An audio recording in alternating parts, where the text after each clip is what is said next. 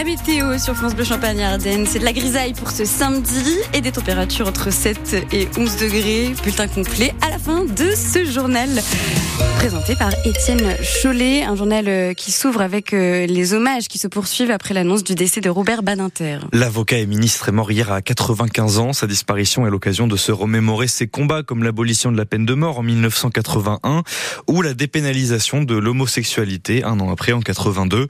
Des années après, en 2018, Robert Badinter débarque à Reims. Il vient fêter les 50 ans de la cour d'appel rémoise.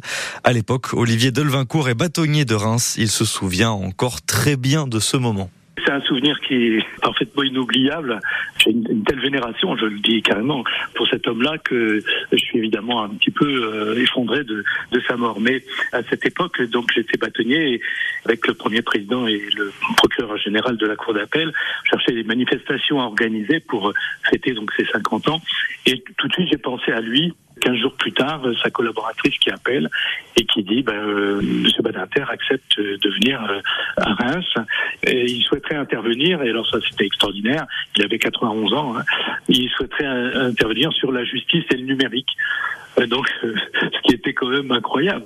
Et ça a été d'ailleurs une performance extraordinaire parce qu'il avait amené un petit dossier, il l'a mis sous son coude et il a intervenu pendant trois quarts d'heure euh, sans jamais regarder ses notes. Euh, et tout le monde, mais vraiment tout le monde était sous le charme, quoi.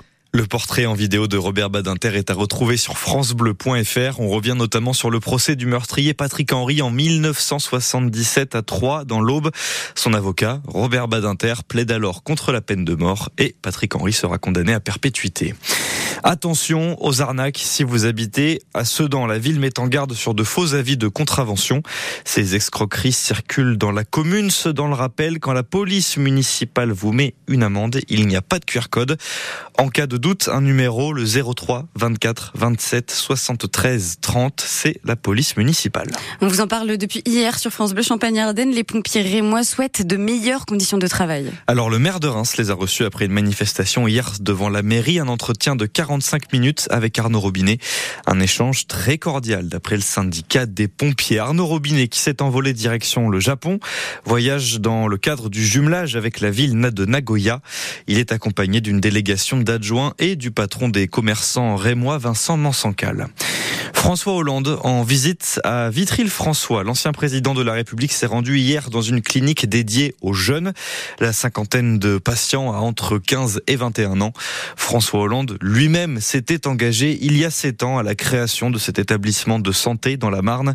Claire Checaglini, cette clinique permet aux jeunes patients de se soigner et de continuer à étudier. Bonjour. Santé.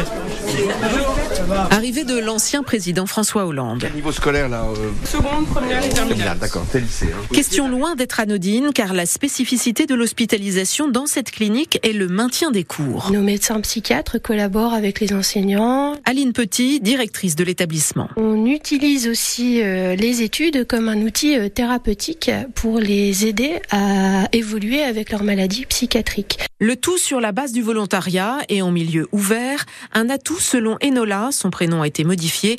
Cette lycéenne souffre de plusieurs pathologies psychiatriques et est hospitalisée depuis deux ans dans cette clinique. J'ai eu beaucoup d'hospitalisations euh, avant celle-ci, dans des secteurs beaucoup plus fermés, tout ça. Et il y en a où en fait il n'y a strictement aucune activité, il n'y a pas de cours.